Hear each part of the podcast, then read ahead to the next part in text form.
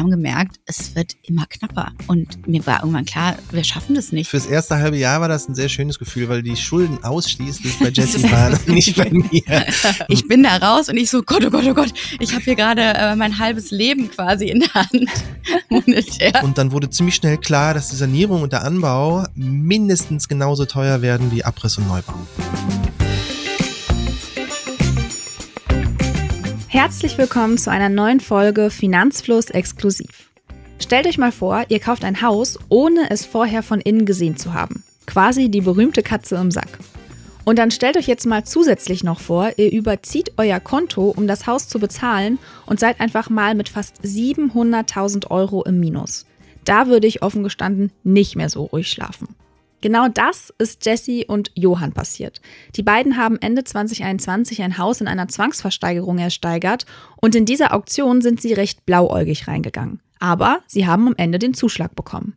Ich habe mit den beiden nochmal alles Revue passieren lassen, wie die beiden die Zwangsversteigerung erlebt haben, wie es zu dem Dispo von knapp 700.000 Euro gekommen ist und welche Tipps sie für Leute haben, die auch überlegen, eine Immobilie in einer Zwangsversteigerung zu kaufen, erzählen sie in dieser Folge. Viel Spaß!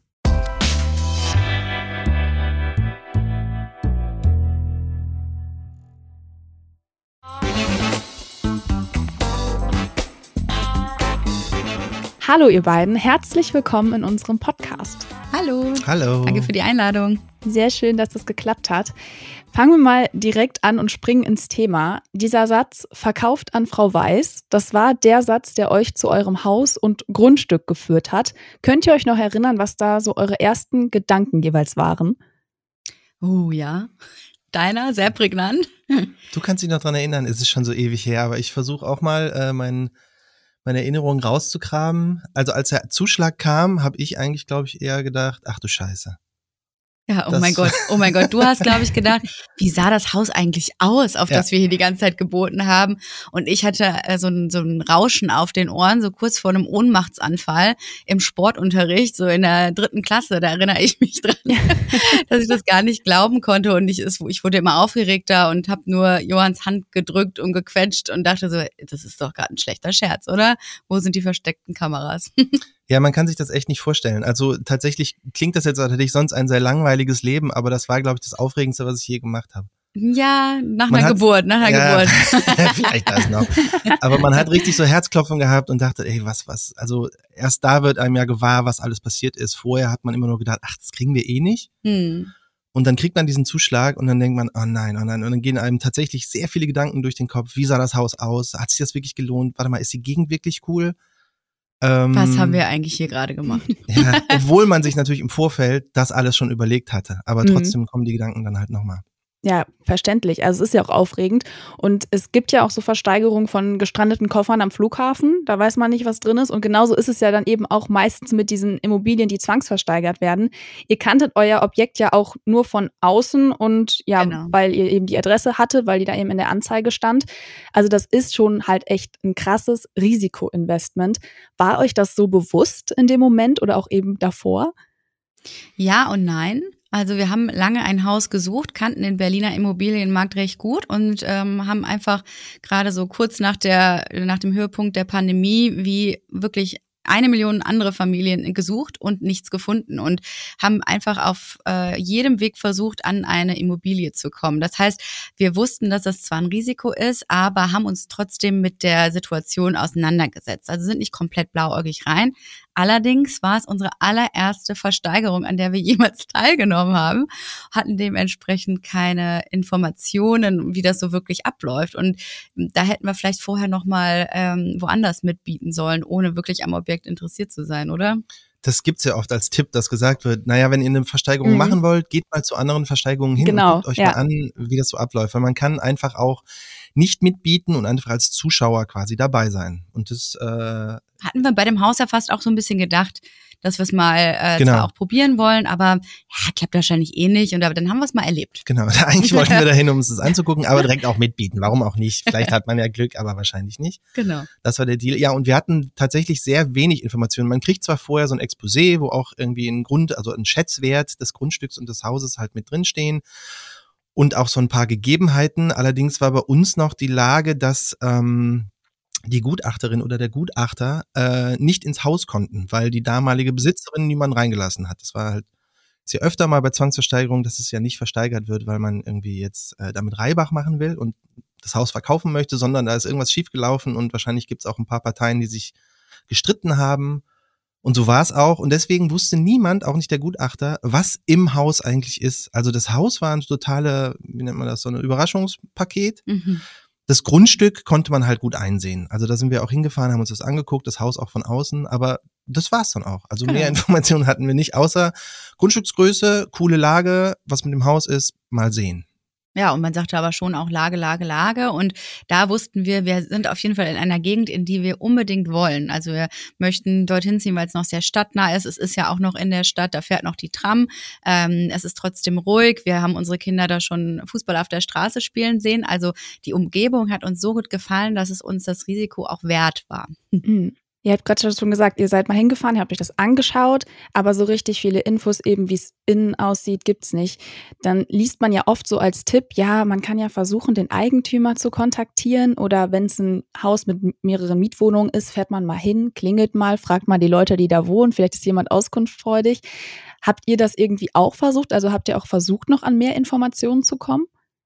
Ja, ich hab, bin da relativ tief eingestiegen ähm, und habe mir dieses Gutachten, was existiert, sehr genau durchgelesen. Und man hat auch zwischen den Zeilen sehr schnell lesen können, dass es sich da einfach um einen Familienstreit handelt, weil man hat anhand der Namen gesehen, eine Partei ähm, geht gegen die andere vor. Also das war irgendwie zwei Schwestern mit der Nichte haben ähm, eben versucht, äh, gegeneinander äh, vorzugehen und wollten sie als Mieterin eben raushaben. Sie ist aber gleichzeitig auch Eigentümerin gewesen.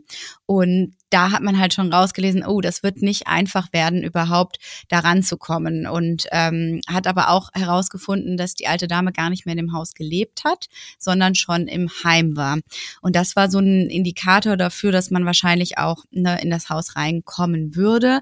Und mehrere Informationen hat man dann auch leider nicht bekommen. Ich hatte, glaube ich, mal äh, versucht, mit den Nachbarn zu sprechen, was wohl auch einige Leute gemacht haben, aber das bringt dann auch eigentlich nichts. Ne? Also bei Zwangsversteigerungen geht es meistens um Erbstreitrechte oder eben Insolvenzen.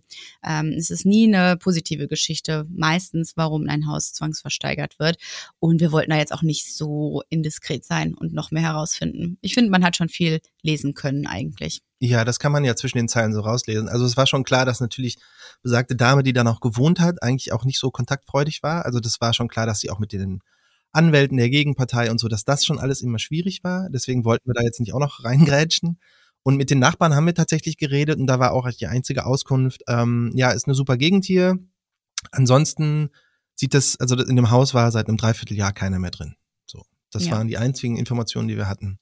Weil wir dachten auch, vielleicht kann man noch einmal rein und sich das angucken, aber nö, halt nicht. Leider nein.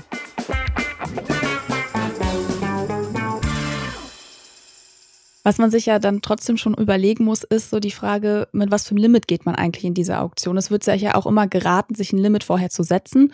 Und ja, dieser Höchstbetrag soll diesen Pflichtbetrag enthalten. Also das sind die 10% Sicherheitsleistungen, die man mit da, dorthin bringen muss zur Auktion. Und dann auch die eventuellen Sanierungskosten, die sollte man da auch schon mal einrechnen. Ihr hattet euch ja vorab auf einen Maximalbetrag geeinigt. Wie habt ihr den denn bestimmt, wenn man eigentlich so gar nichts weiß? Na, wir hatten natürlich mit unserer Bank im Vorfeld gesprochen, äh, wie unser Kreditrahmen aussieht, hatten da eine ungefähre Nummer drin und äh, sind dann haben dann quasi rückwärts gerechnet, was unser Maximalgebot sein könnte, da man dann eben noch die Grunderwerbssteuer draufrechnet, die Gerichtskosten mhm, genau. und eben ähm, ja, wie du schon gesagt hast, auch diese zehn Prozent ja auch im Vorfeld schon mitbringen muss. Ne? Also da, da beginnt ja schon das erste Commitment zu sagen, wir nehmen da diese zehn Prozent mit. Und ich habe mir bei unserer Bank einen Scheck ausstellen lassen und die Frau meinte zu mir, ähm, na, den müssen Sie mir aber wiederbringen, wenn das nichts wird mit der äh, Auktion. Ich so, ja, ja, ja. mache ich auch. Sie so, ja, die dürfen auf gar keinen Fall zerreißen. Ich so, warum? Sie so, naja, das Geld ist ab dem Moment, wo ich Ihnen jetzt diesen Scheck überreiche, weg von Ihrem Konto. Und ich, das war mir nicht bewusst. Ich bin da raus und ich so, Gott, oh Gott, oh Gott, ich habe hier gerade äh, mein halbes Leben quasi in der Hand monetär. Ich hatte so Angst, mit diesem Scheck rumzulaufen, ähm, weil sie meinte, es ist schon vorgekommen, dass die Leute dann im Ärger einfach diesen Scheck zerrissen haben. Ja, das, das wird dann einfach sehr, sehr schnell sehr unangenehm. Und ähm, ja, das war ähm, ja dann der ähm, Indikator schon mal dafür, in welche Richtung es einfach monetär geht. Und dann haben wir so gedacht, na, dann überlegen wir uns doch mal eine Zahl ähm, unterhalb unseres äh, Rahmens und haben aber extra, wie war das nochmal? Wir haben eine krumme Zahl uns ausgesucht extra, ne? Weil ich gelesen habe, dass es was bringt, wenn du jetzt nicht einfach so sagst, immer in hunderttausender Schritten oder mhm. 50.000er Schritten, sondern Leute sind etwas verunsicherter, wenn du jetzt irgendwie äh, eine, eine schräge Ziffer nimmst. Äh, Für die Zahlen. Taktik, genau. Genau. Habe ich auch schon viel gelesen. und dann ja, wir, wir haben uns auch noch überlegt, eine schöne Zahl zu nehmen. Ja. Aber ja, so ein bisschen ist es ähm, so ins Blaue reingeschossen. Mhm. Sagt man das so? Ähm, weil wir hatten natürlich uns überlegt, was kann die Bank uns geben. Wir wussten vorher schon, da wir mal einen Wohnungsumbau, also so eine Komplettsanierung, äh, Kernsanierung gemacht haben, was sowas kostet, wenn man irgendwas saniert konnten das deswegen so ganz gut planen. Also dass wir halt dachten, okay, wir haben jetzt äh, so und so viel darf das Grundstück kosten, äh, so viel hätten wir dann noch für die Sanierung. So und so viel ähm, Eigenkapital haben so wir. So viel Eigenkapital. Wir haben äh, dann noch natürlich irgendwie einen Puffer obendrauf. Naja, und dann hat man so, ein, so, ein, so eine grobe Richtung, wo es hingehen kann. Und dann haben wir uns tatsächlich irgendwie noch eine witzige Zahl überlegt. Also halt nicht irgendwie jetzt, was weiß ich, äh, 150.000, sondern halt sowas wie 167 oder 189. Halt irgendwas, wo man denkt, okay, das ist nochmal das i-Tüpfelchen, vielleicht kriegen wir es damit. Ja, und du wirst es nicht glauben, unser Maximalgebot, was wir im Kopf und untereinander ausgemacht haben, ist es geworden. Das ist der Zuschlag geworden. Ja. Das ist wirklich irre. Also die Taktik ist aufgegangen. Echt, ja, ja. Genau, ihr habt echt euer Limit gesetzt und äh, genau. genau, habt, habt den Zuschlag bekommen. Beziehungsweise ja du, Jessie, weil du ja diejenige mhm. warst, die geboten hat. Und das ist ja ein Gerichtsverfahren. Also es gibt ganz strikte Regeln, wie das abläuft, auch was diesen finanziellen Prozess dann eben angeht. Man muss ja bis zu einem bestimmten Datum dann das Geld auf das Gerichtskonto überweisen. Das ist das sogenannte der, oder der sogenannte Verteilungstermin. Und bei diesem Verteilungstermin wird der Betrag ja an die verschiedenen Gläubiger dann entsprechend ihrem Rang ähm, verteilt und die Höhe dann auch eben danach ausbezahlt. Und man zahlt vier Prozent pro Jahr an Zinsen auf die Summe, die man geboten hat. Und zwar für jeden Tag, bis das Geld auf dem Konto der Gerichtskasse angekommen ist. Und genau. deswegen ist es natürlich schon relativ wichtig, dass man dann auch vorab die Finanzierung geklärt hat. Und ihr hattet euch ja auch bei eurer Hausbank eine Kreditzusage eingeholt. Aber so genau. richtig reibungslos lief es dann ja mit der Finanzierung doch nicht. Und am Ende musstet ihr auch erstmal das Konto überziehen. Und es entstanden ja auf dem Konto, ich glaube, es war auch dein Konto, Jessie, ein Minus von fast 700.000 Euro. Was war da passiert?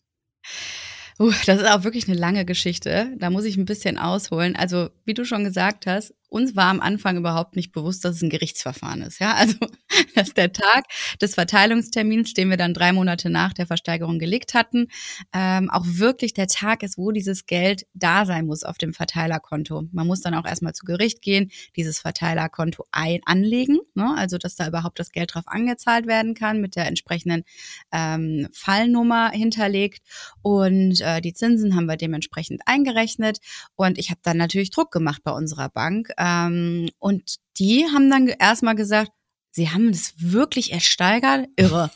Das ist mir seit sieben Jahren nicht mehr untergekommen. Ja, man muss dazu sagen, oh. dass die Bank auch im Vorfeld gesagt hat, eine Versteigerung wollt ihr machen. Ähm, ja, viel Glück, weil es gibt angeblich so Versteigerungsmafias und Leute, die sich nur mit diesem Thema beschäftigen. Und er meinte, der hätte einfach in seiner gesamten Karriere äh, noch nie einen Kunden gehabt, der tatsächlich die Versteigerung gewonnen hat. Wow. Deswegen hat er uns auch so ein bisschen den Wind aus den Segeln genommen und dachte so, naja, probiert das mal, es wird eh nichts. Genau, und deswegen haben die nicht damit gerechnet. Und dann haben sie halt erstmal gesagt, ja, also bei einer Zwangsversteigerung ist es ja nicht so, dass sie einen äh, Kredit, eine Kreditbeschaffung brauchen, sondern sie haben die Immobilie ja schon. Das ist im Prinzip bei der Bank eine andere Herangehensweise, um einen Kredit ah. zu bekommen. Diese Information war mir auch neu. Hm. Und dann hat dieser ganze Prozess, obwohl wir bei dieser Bank ja auch schon unseren anderen Kredit für die Wohnung hatten, von vorne begonnen. Und wir haben da nicht einen extra Speed oder sowas bekommen, obwohl klar war, dass wir den ja brauchen in unserem Fall. Und dann hat sich das gezogen ähm, und ich musste immer wieder neue Unterlagen einreichen. Wir haben gleichzeitig noch bei anderen Banken versucht, einen Kredit zu bekommen. Und das sind ja immer sehr, sehr aufwendige Prozesse. Ne? Jeder, der schon mal einen Kredit ähm, beantragt hat, weiß, was man da für Unterlagen Unterlagen und für Zahlen und dann doch nochmal Dokumente nachreichen muss. Und das war in der Zeit wirklich ein äh, Vollzeitjob.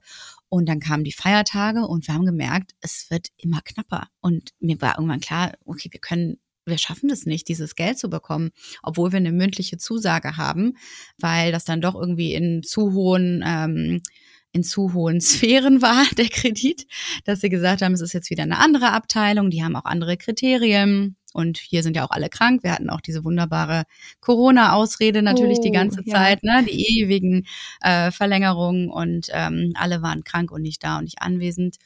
Und dann dachte ich irgendwann so, hm, na, ich versuche mal diesen Verteilungstermin zu verlegen. Und dann habe ich mit dem Gericht telefoniert und dann sagt sie zu mir, wir sind doch hier nicht in der Shopping Mall. Sie können doch den Termin nicht einfach verlegen. Das ist eine Gerichtsverhandlung. Das ist eine Gerichtsverhandlung. Das ist ja, äh, das müssen Sie mal ein bisschen ernster nehmen. Und ich so, Entschuldigung, ich wollte das gar also, nicht.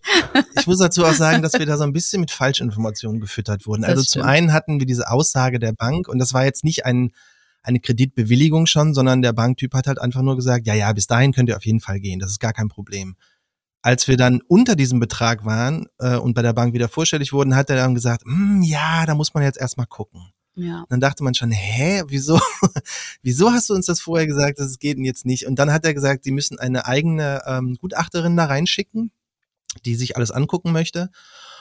Und ähm, die möchte das Haus auch von innen sehen, weil im Vorfeld wurde auch immer gesagt, wenn ihr einen Bankkredit beantragt, braucht ihr kein neues Gutachten mehr, weil es gibt ja schon ein dieses Exposé, das ist schon ein Gutachten, was äh, von einem unabhängigen äh, Gutachter gemacht wurde für diese Verhandlung, also für die Versteigerung. Deswegen dachten wir, ach, alles in trockenen Tüchern, da steht ja alles drauf, da hat schon jemand alles nachgeguckt, das heißt, das muss nicht nochmal gemacht werden. Muss es aber doch, weil jede Bank dann irgendwie denkt, nee, hm, da schicken wir nochmal lieber eigene Leute durch. Und das hat extrem lange gedauert. Ja, das Problem war ja, dass wir nicht in dieses Haus reingekommen sind. Wir hatten das Haus nach wie vor nicht von innen gesehen, obwohl es uns auf Papier schon gehörte. Äh, das ist auch Fakt bei Zwangsversteigerung. In dem Moment, wo man den Zuschlag erhält, gehört dir das Grundstück, die Immobilie etc. Ja. Egal ob das Geld geflossen ist oder nicht. Das ist zweitrangig. Auch das ist natürlich irgendwie erstmal ein Batzen, den man so verarbeiten muss. Nur die alte Dame wollte uns nicht in das Haus reinlassen. Und ähm, was dann folgte, waren halt persönliche Briefe, viele Gespräche, Telefonate, bis wir es dann endlich geschafft haben, dieses Haus von innen zu sehen, vier Wochen nach der Zwangsversteigerung. Und da haben wir dann direkt ähm, Architekten mitgenommen, die dieses Aufmaß für eine neue, äh, für ein neues Gutachten gemacht haben, was wir auch vorlegen mussten. Die Gutachterin von der Bank kam. Wir hatten alles auf diesen einen Termin gesetzt und ähm, ja, es war wirklich wie so auf eine Karte. Ich war tierisch aufgeregt die Tage vorher. Und dann hat das aber funktioniert. Die Frau hat uns reingelassen, sind noch ein paar, ja, Gespräche natürlich dabei gewesen, aber wir haben dann dieses Gutachten bekommen. Aber das hat halt äh, uns die ganze Zeit auch genommen. Aber auf jeden Fall Pro-Tipp für alle. ähm, man darf sich leider nicht auf das, was die Bank sagt, im Vorfeld verlassen. Es sei denn, du kannst natürlich alles Cash zahlen. Dann hat man dieses große Problem nicht. Ne?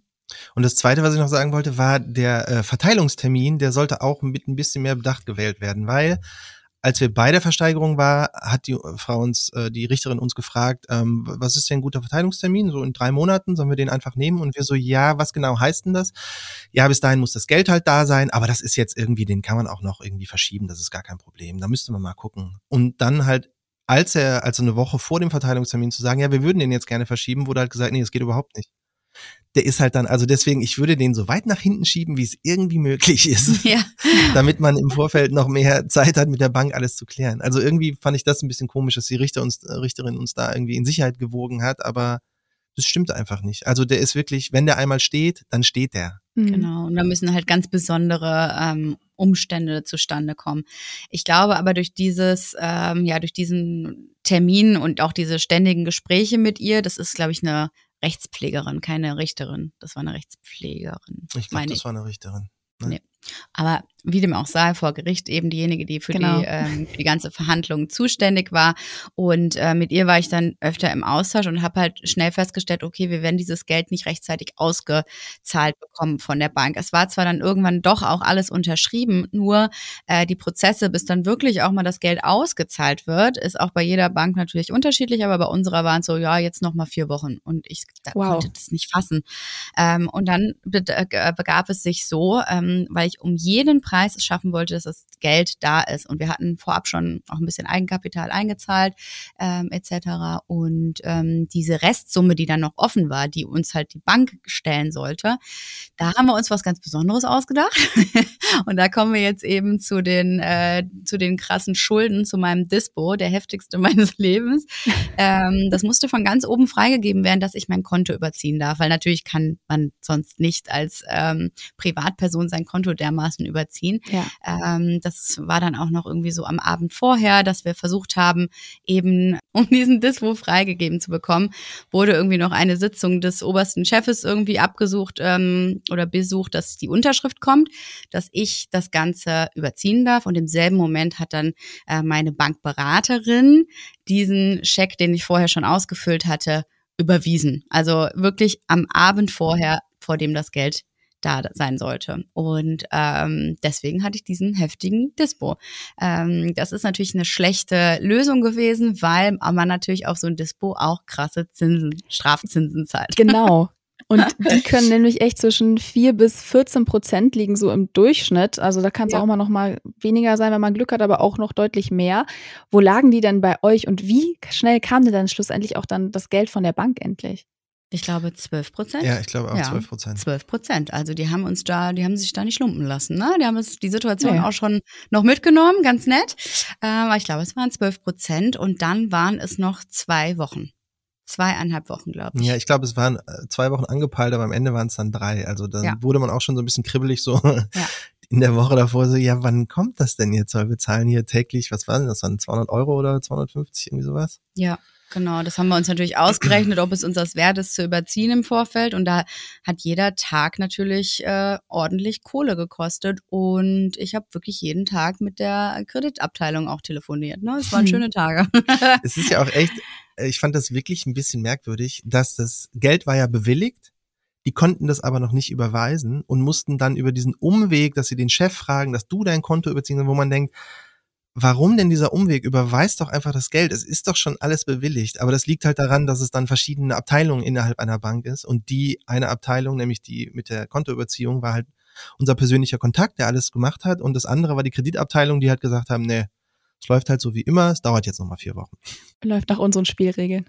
Genau, ja. Und wir konnten den Prozess ohnehin nur beschleunigen. Das hätte sonst noch viel länger gedauert, weil wir gesagt haben, wir nehmen weniger Kredit, als wir beantragt haben. Also wir haben nochmal mehr Eigenkapital reingegeben, ähm, alles zusammengekratzt, damit auch da wieder äh, wir in eine andere Kreditabteilung fallen, äh, die halt niedrigere Summen hat. Und ähm, deshalb haben wir auch weniger Geld bekommen, letzten Endes. Ja. Aber das war es uns dann auch wert. Ja, also ein, äh, auf jeden Fall ein ziemlicher Thriller.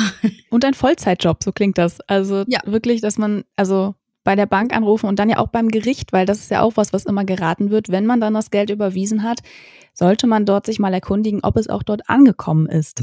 Wie war das denn bei euch? Fun Fact.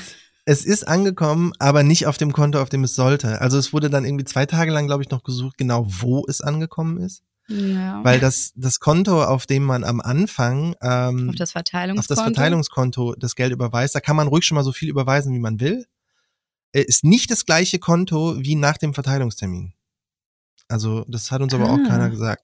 Das wusste ich auch nicht. Nee. Und deswegen ist es erstmal da gelandet und dann war das nochmal irgendwie ein Problem, das wieder zurück zu überweisen, weil die Dame, die dafür zuständig war, bei deren Bank war, glaube ich, im Urlaub oder Corona, ich weiß es nicht mehr. Die war auf jeden Fall nicht da. Nee, und dann konnte die eine Abteilung, es sind halt unterschiedliche Gerichte am Ende des Tages. Also das eine war dann äh, irgendwo Berlin Tiergarten und das andere irgendwo anders und die können natürlich nicht immer auf die jeweiligen Konten Einblick haben und dann musst du schon eine Beamtin finden, die dir auch sehr positiv zugewandt ist, um sich auf die Suche nach Geld zu machen. Und unsere Rechtspflegerin war das in diesem Falle, Gott sei Dank, und hat dann nachgeschaut und hat auch gesagt, okay, dann in dem Moment hat sie den Verteilungstermin um eine Woche verschoben weil Das ist quasi nur auf dem Papier gewesen. Es ist kein physischer Termin.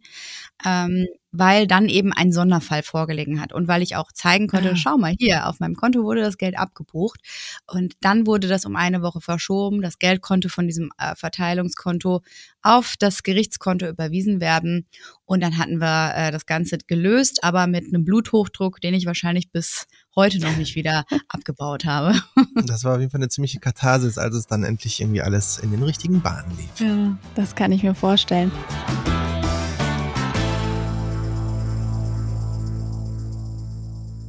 Dann ähm, springen wir jetzt mal ins Heute.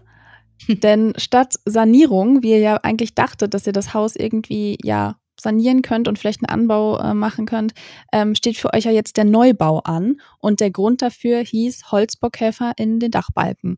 Hat das eure finanziellen Planungen nochmal komplett durcheinander gebracht? Also sind nochmal neue und Mehrkosten dadurch entstanden? Ja, auf jeden Fall. Ja. also wir äh, haben vor anderthalb Jahren jetzt die Versteigerung gehabt und ähm, in der Zeit ist unheimlich viel passiert. Wir wollten ja das Haus ursprünglich sanieren, ne, dass wir ersteigert haben und aber auch anbauen, da wir von vornherein wussten, die ähm, Quadratmeterfläche wird nicht ausreichen. Also haben wir einen kleinen Anbau geplant, haben auch schon die Baugenehmigung dafür beantragt und auch bewilligt bekommen und dann nach und nach eben die ähm, ganzen Gutachten erhalten von dem Haus und dem Zustand des Hauses. Ja, und eigentlich sah alles irgendwie okay aus, bis halt irgendwie der Holzschutzgutachter da war und meinte, ah, da ist oben in den Holzbalken irgendwas drin. Und es war der Holzbock. Und ähm, da das so ein ähm, quasi wie ein Fachwerkhaus, also ein Mansarddach war, wo die Balken bis in die oberen äh, Stockwerke reingeht, wurde dann gesagt, na ja, sieht ein bisschen danach aus, als müsste man das komplette Dach neu machen, auch alle Balken. Das hieße aber auch, dass die erste Etage fehlt. Also ihr könnt jetzt noch ähm, quasi das Erdgeschoss sanieren und dann halt anbauen oben und zur Seite. und das wurde dann halt so viel teurer, weil das natürlich auch in dieser Zeit war. Corona war da. Ähm, ja. Ich glaube, der Ukraine-Krieg hatte gerade begonnen. Ja, die Baukosten. Wurden, wurden die Baukosten halt stiegen. dementsprechend wahnsinnig viel mehr. Und dann wurde ziemlich schnell klar, dass die Sanierung und der Anbau ähm, mindestens genauso teuer werden wie Abriss und Neubau. Und naja, dann standen wir halt da mit diesem Problem und haben uns dann überlegt, ja gut, okay, wenn, wenn das halt eh wahrscheinlich sogar teurer wird, weil es wurde dann nur gesagt, so wie es jetzt aussieht, aber keine Ahnung, was mit dem Keller ist und so, da kann dann beim Bau auch nochmal irgendwie eine Menge rauskommen, ähm, haben wir uns dazu entschlossen, einfach neu zu bauen. Ja, einfach war der Weg nicht oder der Prozess dahin. Ne? Ähm, ich wollte auf gar keinen Fall neu bauen. Ich habe mich auch nie als Hausbauerin gesehen. Ich habe immer noch diese ganz schlimmen äh, Dokumentationen irgendwie von RTL 2, weißt du, diese ganzen Hausbaufails vor Augen und immer gedacht, wer ist denn so blöd oh, ja. und baut wirklich selber? Das heißt, in meinem ja. Kopf war so drin, auf gar keinen Fall möchte ich jemals ein Haus bauen. Und ja, dann standen wir da auf einmal äh, und uns blieb nichts anderes übrig. Ne? Wir haben uns aber wirklich schwer getan mit der Entscheidung. Mhm. Ja, kann ich mir vorstellen. Also auch gerade, wenn man sich das mal, also ihr habt ja auch dieses Haus gesehen und am Ende habt ihr euch ja auch für dieses Haus entschieden. Ihr, ihr kanntet es ja nur von außen, ihr konntet euch ja nur für, von außen für das Haus entscheiden. Und ähm, kann ich mir vorstellen, dass es eine schwierige Entscheidung war. Ja. genau, ihr habt gerade schon gesagt, also es gab dann noch weitere versteckte Kosten, schwankende Materialkosten wegen des Krieges. Die Inflation dann natürlich, gestiegen durch die ähm, höheren Energiepreise auch, dann noch immer die Folgen der Pandemie und dann natürlich auch die Zinserhöhungen.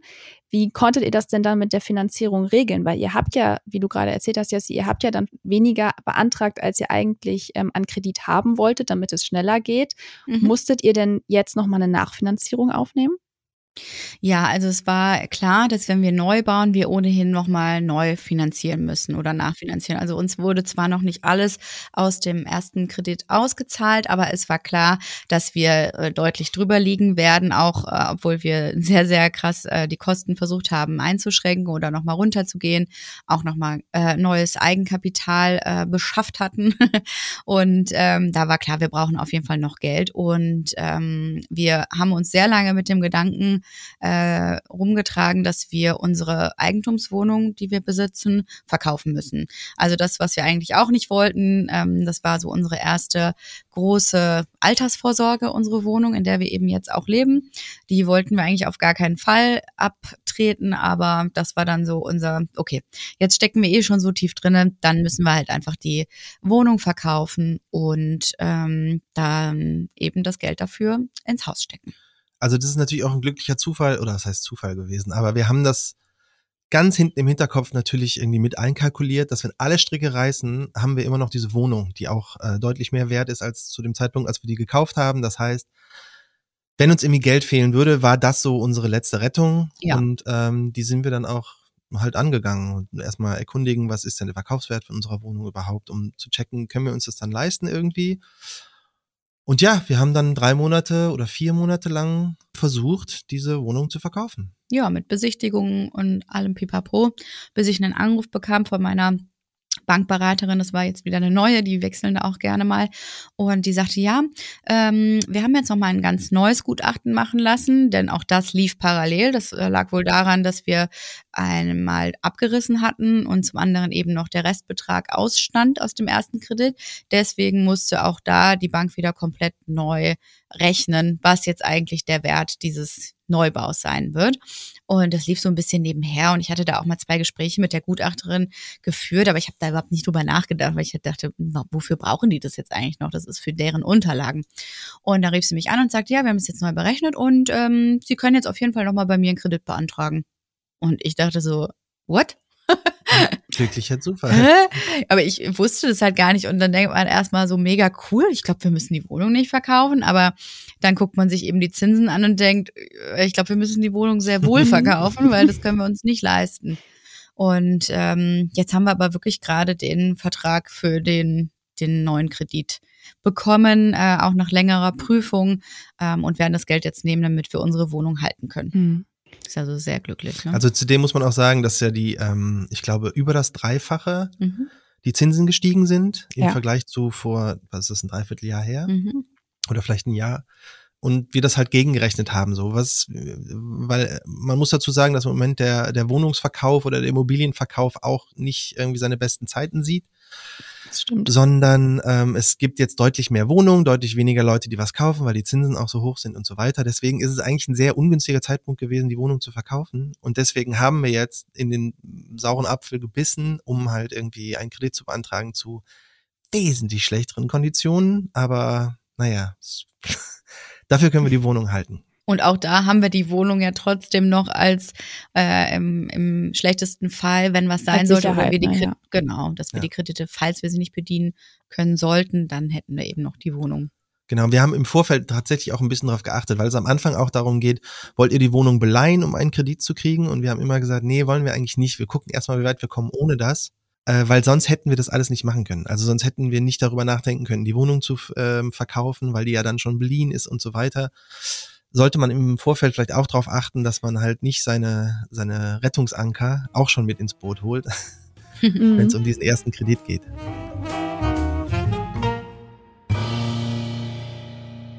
Genau, das wäre nämlich auch meine nächste Frage. Mal so mit Blick zurück auf die Zwangsversteigerung und allem, was danach so passiert ist, würdet ihr es nochmal tun? Also für dieses Gefühl, was man hat, wenn man äh, was ersteigert hat, auf jeden Fall. Ich bin kurz davor, diesen Kofferversteigerung zu gehen. ja, also ich glaube, wenn man da einmal Blut geleckt hat, äh, ja, das war einfach, das war krass. Also es war so eine wahnsinnige Geschichte und ähm, ich würde es auf jeden Fall wieder machen und es liegt vor allen Dingen daran, nicht nur, weil es sehr aufregend war oder weil es auch mal was komplett Neues ist und auch nicht der ähm, ganz klassische Weg, um an ein Eigenheim zu kommen, sondern auch, weil ich weiß, dass das Grundstück einfach toll ist. Ja, also wir haben mhm. wirklich einen ganz tolle, einen ganz tollen Stadtteil erwischt, ein ähm, wirklich schönes Grundstück und ich freue mich so sehr auf das Leben da und ich weiß, dass wir ähm, zumindest zu dem Zeitpunkt, als wir gekauft haben, nicht so einfach ein Grundstück dort gefunden hätten. Ja, jetzt sieht es schon wieder ein bisschen anders aus ähm, weiß ich, weil gerade auch eine Bekannte von mir in der Nähe dort was gekauft hat. Und ähm, das ist natürlich so ein bisschen, ja, schade Schokolade, aber ich würde es trotzdem genauso machen, weil es gibt irgendwie immer einen Grund dafür, warum man sich für etwas entscheidet.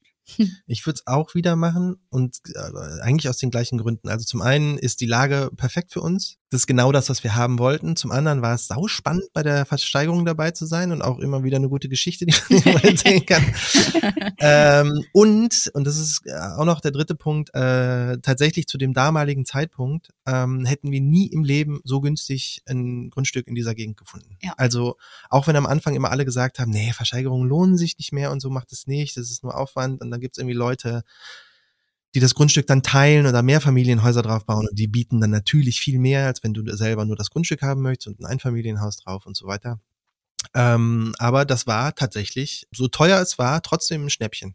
Ja, weil in der Größe, die Grundstücksgröße, die ist sehr anormal, auch für die Gegend. Also wir haben über 1000 Quadratmeter und im Durchschnitt sind so die Grundstücke, auch die du jetzt so gerade findest, die sind eher immer um die 600 bis 750 Quadratmeter groß. Und in dem Ausmaß hätten wir, glaube ich, sonst nichts ja. gefunden. Ja. Was wären denn so eure Tipps? Also es gibt ja durchaus Leute, die dann auch mal sagen, okay, wir versuchen es jetzt auch mal in einer Zwangsversteigerung. Wir gehen da jetzt mal hin. Was würdet ihr denen raten? Also was sollten sie tun? Was sollten sie vorher ähm, ja nicht tun? Habt ihr da besondere Tipps? Oh, ja, also es gibt mehrere. Einige haben wir natürlich jetzt zwischendurch schon ähm, erzählt, worauf man achten sollte ähm, und dass einem natürlich klar sein muss, äh, dass das äh, ein viel, viel größerer Aufwand ist, als eben auf einem klassischen Wege ein Haus zu kaufen. Äh, positiv ist, wir mussten keine Maklergebühren zahlen. Das stimmt, ja. Das ist so das eine. Ähm, die Grundsteuer zahlt man natürlich trotzdem, ähm, aber es ist einfach ein hoher Aufwand. Man sollte einfach im Vorfeld seine Finanzierung sehr, sehr klar schon stehen haben.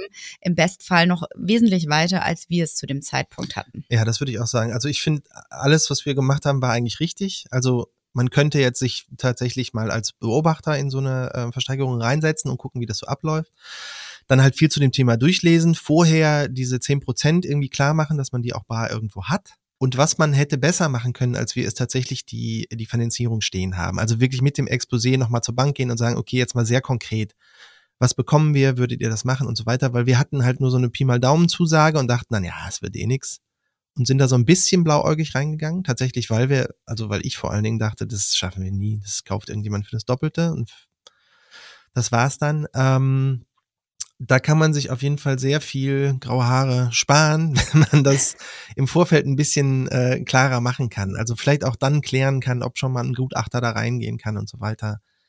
Das äh, hätte uns auf jeden Fall geholfen.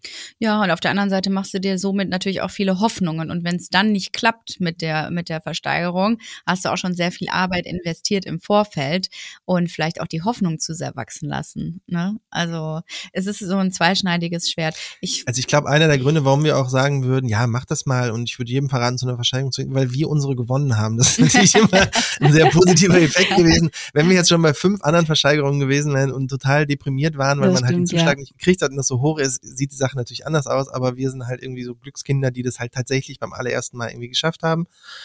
Und deswegen ist mein Tipp an alle, ja, macht mal mit, super. Ein anderer Tipp wäre vielleicht noch äh, zu sagen, ähm, wenn man nicht alleine im Grundbuch stehen möchte, so wie das bei uns der Fall ist, nimmt eine äh, Vollmacht des Partners mit. Also du hättest einfach ja, nur stimmt. eine Vollmacht äh, mir noch geben müssen, die ich vorne vorzeige. Man geht nämlich vorne äh, zum Gericht hin, zeigt, dass man seine Einlage, die zehn Prozent dabei hat oder dass die überwiesen wurde.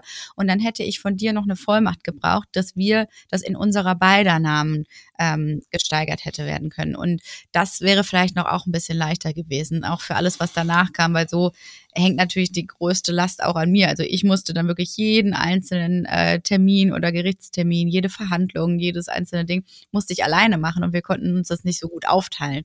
Ähm, und es äh, kostet einfach im Nachhinein nochmal Geld, dich jetzt, also beim Notar einfach, ne, ähm, nochmal ins Grundbuch schreiben zu lassen. Ja. Das ist ein besonderes Privileg, was ich mir dann für später auch aufbewahre. Also ich muss sagen, fürs, fürs erste halbe Jahr war das ein sehr schönes Gefühl, weil die Schulden ausschließlich bei Jessie waren und nicht bei mir. Jetzt natürlich andersrum, bald ihr gehört ihr ein Haus und ich habe nichts, aber naja. Die Wohnung gehört uns dann noch zu beiden Teilen. genau. Wie sieht's denn gerade aus? Also ihr habt ja auch mal in eurem Podcast verraten, ihr wollt gerne Weihnachten 2023 eigentlich in eurem Haus feiern. Wie, äh, ja, wie sehen da die Aussichten aus? Wird das klappen? Ich halte an diesem Traum fest, ja. Also ich muss einfach diese, diesen Optimismus in mir weiterhin tragen, auch wenn es jetzt langsam eher in Richtung Traumvorstellung geht. Wir hatten jetzt gerade sechs Wochen Bauverzug, weil der Strom nicht da war, ja. Also wir haben immer noch nicht angefangen zu bauen.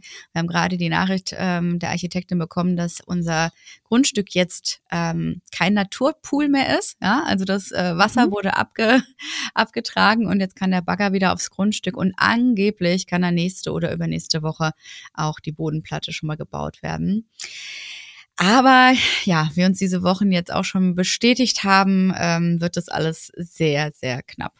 Also ich habe da auch nur so ein verzweifeltes Lächeln gerade machen können, weil eigentlich wollten wir nächsten Monat einziehen, übernächsten Monat. Das war der ursprüngliche Plan. Sanieren und mhm. anbauen und wir wären jetzt in diesen Sommer hier eingezogen. Äh, dann war die Rede von Ende diesen Jahres. Ich gehe stark davon aus, dass wenn wir richtig viel Glück haben, können wir da im Frühjahr nächsten Jahres einziehen. Und wenn wir Pech haben, im Sommer. oh, also ich halte an Weihnachten fest. ich drück euch da auf jeden Fall die Daumen. Dankeschön. Dass das noch was wird. Und ähm, danke euch jetzt schon mal für die ganzen Einblicke und euren Besuch heute. Und natürlich für alle, die ähm, noch mehr hören möchten und jetzt verfolgen möchten, wann es dann endlich so weit sein wird, dass ihr auch wirklich im Haus einziehen könnt oder wann die Bodenplatte kommt oder was auch immer alles noch passieren mag, die sollen und können gerne mal in den Shownotes nachgucken. Da habe ich euren Podcast Maison Journal verlinkt. Und genau, freue mich, ähm, bin gespannt, was man noch so von euch hört und wie das dann so weitergeht in den nächsten Monaten. Danke dir, Dankeschön. sehr lieb.